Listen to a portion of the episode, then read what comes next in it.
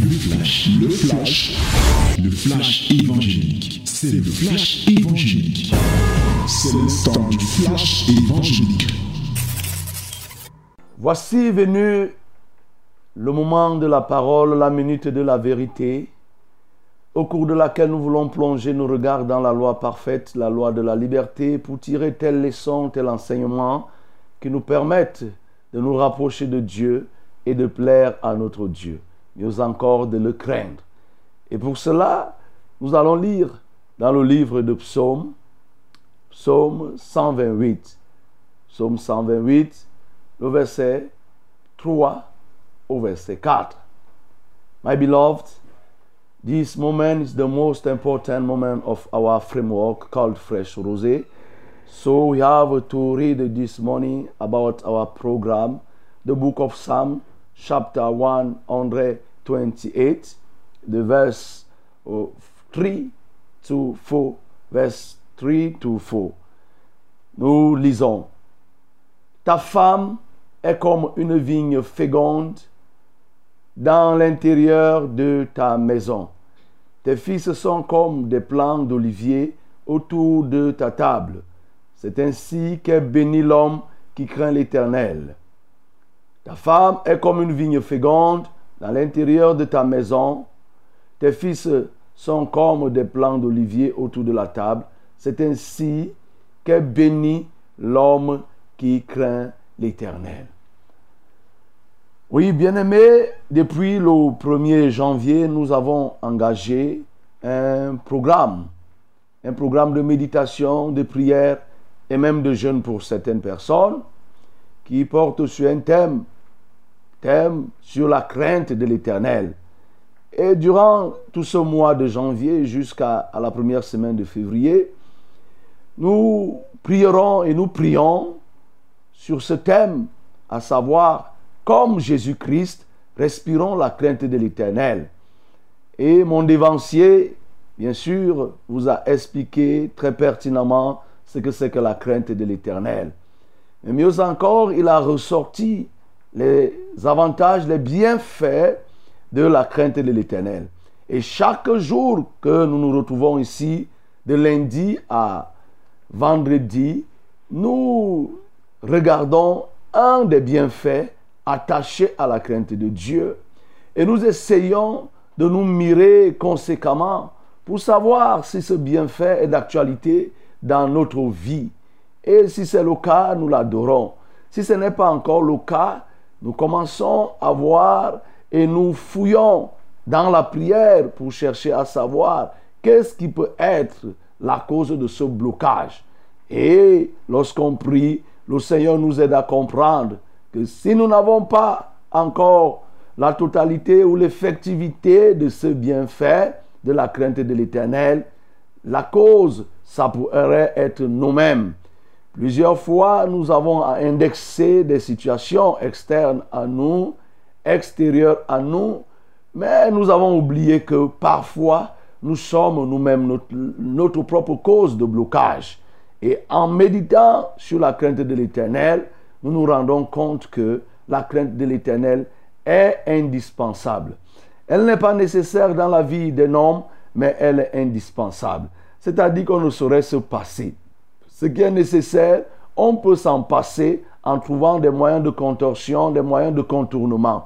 Mais ce qui est indispensable, il n'est pas possible de s'en passer. C'est le cas de la crainte de l'Éternel. Parce que ses avantages sur la terre sont constants et même après cette terre, les avantages sur la vie éternelle sont là. C'est pourquoi, bien-aimé, je ne peux que t'inviter à la crainte de l'éternel. Et pour aujourd'hui, nous voyons le texte que nous venons de lire pose un problème. Un problème, pas un problème en tant que tel, mais faire ressortir un avantage. L'avantage que la crainte de l'éternel apporte dans la vie d'une personne, c'est-à-dire la procréation. Mais au-delà aussi de la procréation, il y a la prospérité de la descendance de ce qu'on a procréé. C'est de ça que nous avons aujourd'hui. C'est ça le bienfait de la crainte de l'éternel sur lequel nous voulons nous apaisantir dans notre méditation de ce jour. Oui, bien aimé, la procréation, bien sûr, elle est de Dieu. Lorsque Dieu a créé les animaux déjà, Dieu a béni les animaux et a demandé aux animaux d'être féconds. Lorsqu'il est arrivé à la création aussi de l'homme, il a répété les paroles, mais en ajoutant d'autres. Il a demandé à l'homme d'être fécond. Il a dit à l'homme de multiplier. Il a dit à l'homme de remplir. Il a dit à l'homme d'assujettir. C'est des qualités, des missions qui n'ont pas été réservées aux autres, aux autres créatures de Dieu. Ceci dans le livre de Genèse chapitre 1. Vous pouvez retrouver cela à partir du verset 26 et 27. Et mais, malgré que Dieu a ainsi béni l'homme d'être fécond et de multiplier, de remplir, de dominer, d'assujettir, nous en trouvons ceux qui sont stériles et qui n'ont pas d'enfants. Des femmes sont stériles, des hommes sont stériles. Là, je suis en train de parler de la stérilité biologique, de la stérilité dans le cas de la reproduction physique. Nous en trouvons. Et de plus en plus, les hommes sont concernés par la stérilité. Vous savez, il y a quelques années, tout ce qui était stérilité dans un foyer reposait uniquement sur la femme. Mais nous nous, nous rendons compte, chemin faisant, que de plus en plus, les hommes sont concernés par cette maladie ou alors maladie, ce problème. Et on peut se poser la question de savoir. Et toi-même, tu peux te poser la question de savoir pour toi qui es dans un foyer. Oui, tu ne parviens pas à accoucher. Tu peux te poser la question de savoir quelle est la cause Qu'est-ce qui fait que à ce jour, je ne parviens pas à accoucher? Le texte que nous venons de lire est éloquent. Il nous dit que ta femme est comme une vigne féconde dans l'intérieur de ta maison. Ta femme est comme une vigne féconde. Oui. Et tes fils sont comme des plants d'olivier tout autour de la table. C'est ainsi qu'est béni l'homme qui craint l'Éternel. C'est ainsi qu'est béni. Donc quand on craint l'Éternel, on est béni. On est béni de quoi? De la procréation. On est béni de quoi? De la fécondité. On procrée, c'est-à-dire que on apporte à la naissance des espèces, des entités, des espèces qui sont identiques à nous-mêmes.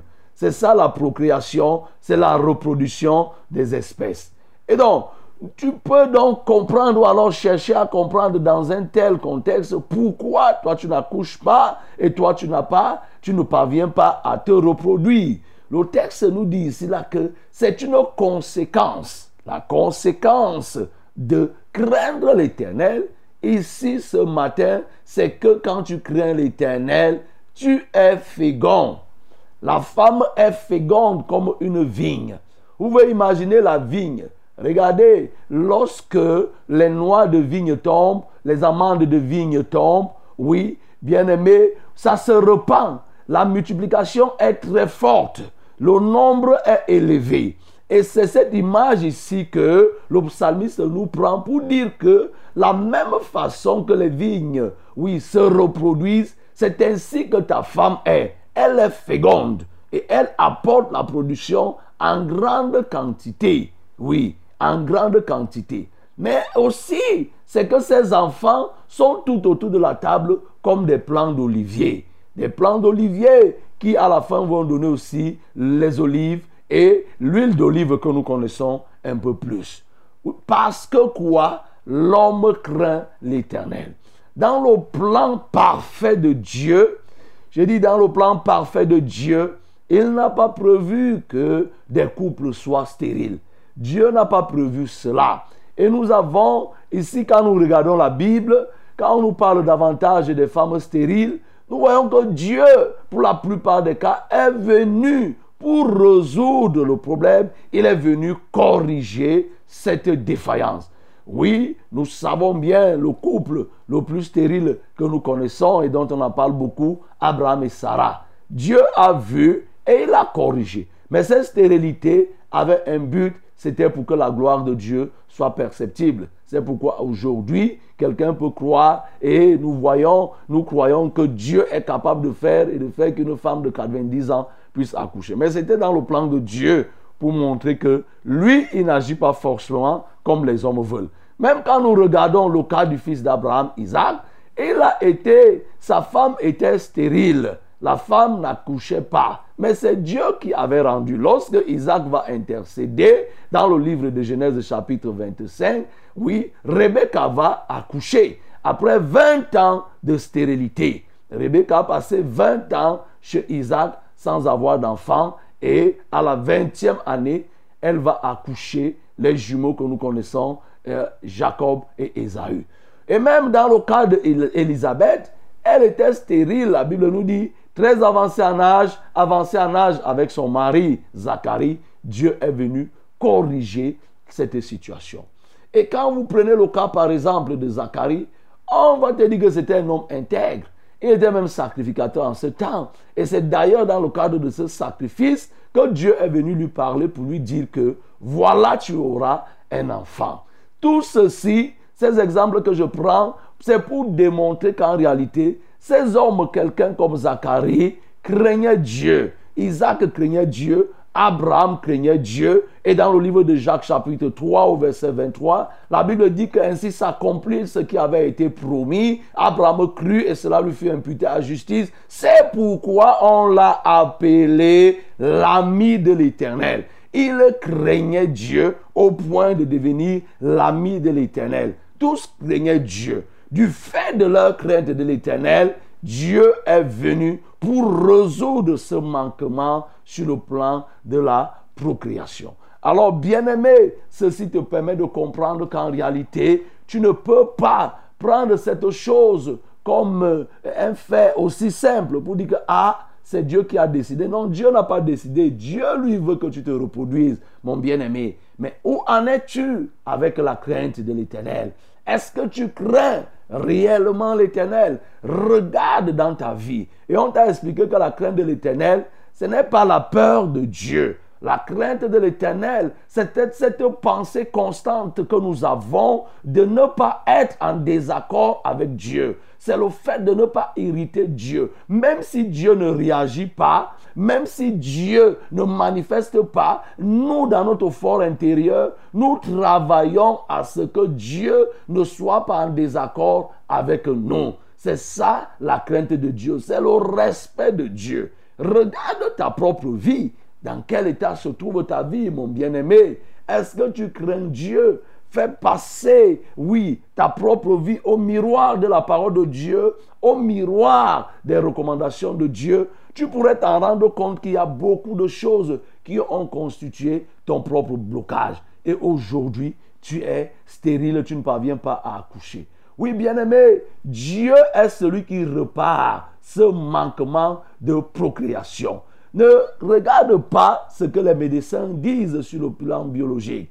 Ils disent toi homme, ils disent toi femme, tu as ceci, toi homme, tu as cela, femme, tu as les myomes, ton ventre est rempli de myomes, il y a ceci, ça ne peut pas porter, l'utérus ne peut pas porter l'enfant, ainsi de suite, toi l'homme, on te parle de la zoospermie, oligospermie, ton sperme ne peut pas faire ceci. Ça, c'est les hommes. Dieu, lorsque lui veut faire, il fait sa chose quand il veut, comme il veut. Mais la base de la procréation et de la fécondité, bien aimé, c'est que quoi? Il faut que tu craignes Dieu. Que tu aies la crainte de l'éternel. Que tu marches comme Dieu veut. Et que tu aies, oui, cette envie de ne pas énerver Dieu que tu aies toujours la pensée quand tu, tu fais quelque chose, tu vas te dire, est-ce que ça là, c'est pour être ami de Dieu ou bien c'est pour être ennemi de Dieu? Que cette pensée soit constante et permanente en toi. Tu le verras bien aimé si tu le fais. Le Seigneur est vivant, il est fidèle. Sa parole, il veille sur sa parole pour l'exécuter. Donc recherche dans ta vie et repens-toi de toutes ces choses. Alors pour celui qui n'est pas marié, est-ce que je suis en train de l'encourager à aller essayer dans la fécondité pour, eh, pour se rassurer que lui est fécond ou bien elle est féconde? Tu penses que c'est ce que je suis en train de dire? Ou bien que toi tu n'es pas concerné par ce thème? Que non, tu es bel et bien concerné. Que tu sois marié ou pas marié, que tu sois stérile ou pas stérile sur le plan biologique, tu es concerné par ce que je suis en train de dire. Cela me permet de te parler de la fécondité spirituelle. Là, je parlais de la fécondité biologique. La fécondité spirituelle, c'est celle qui nous permet de reproduire des espèces spirituelles telles que nous sommes, des entités spirituelles que nous sommes. Si je suis enfant de Dieu, je dois me reproduire spirituellement. Je dois accoucher les enfants spirituels. C'est pourquoi, bien-aimé, toi qui as cru au Seigneur Jésus et qui as donné ta vie à lui, est-ce que tu as tes enfants spirituels? Est-ce que tu t'es déjà reproduit? C'est pourquoi donc ce thème te concerne. Dieu est le Dieu de la fécondité, Dieu est le Dieu de la procréation. Il faut donc que tu te mires pour savoir pourquoi je n'ai pas d'enfant. Vous voyez, quelqu'un peut passer dans une église un an, deux ans, trois ans, des années et des années, même pas gagner une âme, même pas gagner, c'est-à-dire se reproduire sur le plan spirituel. Mais pose-toi une question. Pourquoi cette situation? Pourquoi Dieu qui dit allez, oui, multipliez, soyez féconds, remplissez, mais il parlait du sens biologique comme du sens spirituel. C'est lui qui nous dit, faites de toutes les nations les disciples. Mais il parlait de la reproduction spirituelle. Comment tu peux rester stérile sans que cela ne te dérange?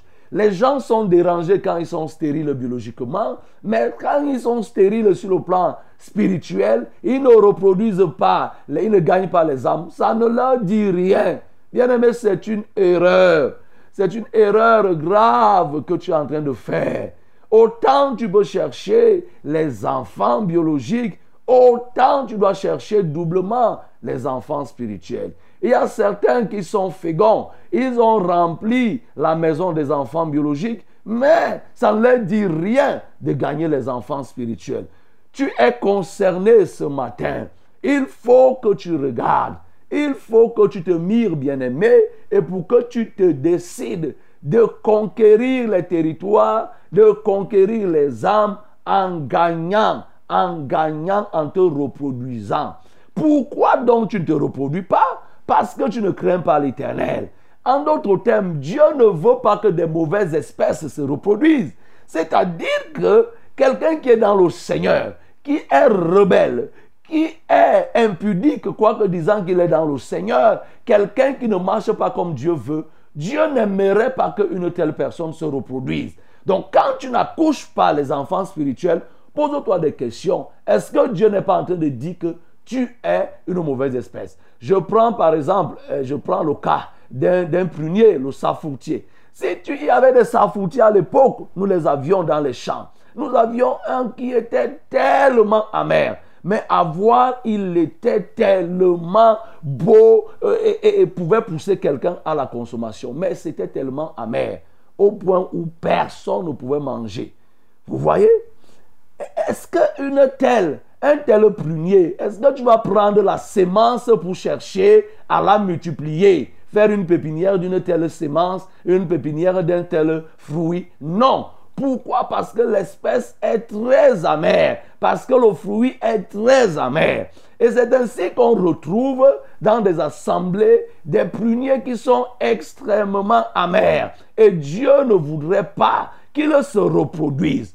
Tu dois donc voir que ta stérilité spirituelle, ton déficit euh, de reproduction est lié à ta nature à ton caractère. Il faut que tu regardes dans ce caractère, que tu puisses changer. Si tu changes, le Seigneur te permettra d'accoucher dans les enfants. Tu auras les enfants, tu auras des fils qui vont servir l'Éternel. C'est pourquoi dans le psaume 127, la Bible nous parle de ses fils. Oui, il dit, voici des fils sont un héritage de l'Éternel, le fruit des entrailles est une récompense. Comme les flèches dans la main d'un guerrier, ainsi sont les fils de la jeunesse. Comme des flèches. On parle des flèches ici, bien aimés. On te parle des fils. Ici, on parle autant des fils biologiques que des fils spirituels. Lorsque tu accouches les enfants spirituels, tu es plus béni que lorsque tu as accouché les enfants biologiques. Je reprends, je reprends. Celui qui a le plus grand nombre d'enfants spirituels, il est respecté par Dieu. Dieu le respecte, Dieu l'aime et il devient la prunelle très sensible de notre Dieu. Tu peux t'en convaincre en lisant le livre de Genèse chapitre 18. Lorsque euh, euh, les anges partaient pour détruire Sodome et Gomorre, vous voyez, ils se sont arrêtés chez Abraham. Abraham les a reçus et les a nourris. Au moment où ils devaient partir, l'un a dit à l'autre, est-ce que cacherons-nous quelque chose à Abraham? La raison pour laquelle ils ne vont pas cacher quelque chose à Abraham, ils l'ont donné. Ils ont dit, Abraham deviendrait certainement une grande nation. Quand tu deviens une grande nation, aux yeux de l'Éternel, Dieu ne te cache plus quelque chose. Dieu ne peut plus te cacher. Quand tu tousses, Dieu se sent comme si le rhume va l'attraper parce que tu représentes beaucoup à ses yeux. C'est comme quelqu'un qui a un grand panier d'œufs. Lorsque un caillou veut passer là-bas, il se sent concerné par ce panier tu deviens quelqu'un de précieux aux yeux de l'Éternel. Voilà une piste qui te permet de te rapprocher et d'être exaucé par Dieu. Si tu veux être exaucé par Dieu, gagne et gagne et gagne encore les âmes. Abraham, du fait qu'il était appelé à être une grande nation, permettait à Dieu, alors obligeait Dieu de parler et de partager des secrets avec Abraham. C'est pourquoi, bien sûr, il a appelé ami de l'Éternel. Oui, mon bien-aimé, lorsque tu crains Dieu, tu deviens l'ami de Dieu. On a parlé de ça. Mais parce que tu as provoqué la reproduction, tu as eu beaucoup d'enfants, Dieu te considère. Lorsque tu pries, Dieu écoute. Dieu est très sensible entre celui qui a un grand nombre d'âmes. Il conduit un grand troupeau. Et toi qui n'es que toi, tu es seul en tant que brebis. Vos prières n'ont pas, oui, le même impact aux yeux de l'Éternel. Quand celui qui a beaucoup d'âmes prie, Dieu sent qu'il y a un danger là-bas. Parce que lui, il représente beaucoup. Oui, c'est quelqu'un qui a un poids aux yeux de l'Éternel. C'est pourquoi, bien aimé, il faut que tu t'engages à la reproduction spirituelle. Oui, on nous parle ici, là, le verset que nous avons lu, on nous dit que ta femme est comme une vigne féconde. Cette femme ici, c'est l'image de l'Église, de ton assemblée. Lorsque tu crains Dieu, ton assemblée devient comme une vigne féconde. La prospérité numérique est, perceptible, elle grandit. C'est en cela que nous avons lu dans Actes des Apôtres qu'il ajoutait chaque jour à l'Église ceux qui étaient sauvés. Donc il ajoute, il ajoute. Mais lorsqu'il t'a donné donc ses enfants,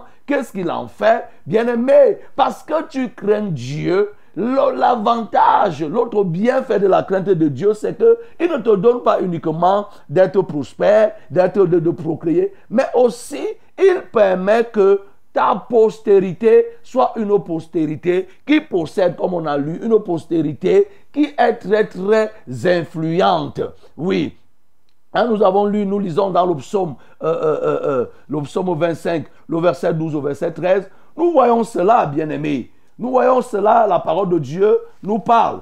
Parce que, effectivement, quand Dieu te donne des enfants, en le craignant, il te donne des enfants et des enfants qui sont influents dans leur environnement. Il dit quel est l'homme qui craint l'Éternel? L'Éternel lui montre la voie qu'il doit choisir. Son âme reposera dans le bonheur et sa postérité possédera le pays. Sa postérité possédera le pays. Dieu est le Dieu de la procréation, mais il donne une procréation de qualité pour ceux qui le craignent. C'est ça qui va faire que, parce que tu as craint le Seigneur, il te donne des enfants qui sont influents, qui possèdent le pays aussi en termes de gagnement d'âme, en termes d'influence. Bien-aimé, tu as donc le secret. Toi qui te soucies trop de ta famille, tu te soucies trop de tes enfants, autant biologiques que spirituels. Le secret, c'est de craindre Dieu. Le secret, c'est d'être en harmonie avec Dieu. Crains l'éternel. Il fera que tes enfants possèdent le pays. Ils posséderont le pays sur le plan spirituel, ils posséderont le pays même sur le plan matériel, sur le plan social. Il fera que tes enfants soient introduits dans des sphères les plus élevées. Parce que, oui, David craignait Dieu. Dieu lui a donné un sage à la personne de Salomon. Parce que, bien aimé, tu crains Dieu, Dieu te permettra d'avoir une postérité qui soit une postérité influente sur la terre. Alors, ce qui te reste à faire, bien aimé, c'est de regarder dans ta vie, de craindre Dieu, de marcher et de, faire tout pour tout pour ne pas être en désaccord. Ou alors de rechercher tous les points de désaccord qui ont fait qu'aujourd'hui, tu ne sois pas une personne féconde tant spirituellement que euh, euh, euh, biologiquement. Si tu le fais, bien-aimé, tu seras heureux. C'est toi qui en tireras le plus grand bénéfice. Que le nom du Seigneur soit glorifié. C'était le flash, le flash évangélique. C'était le flash évangélique.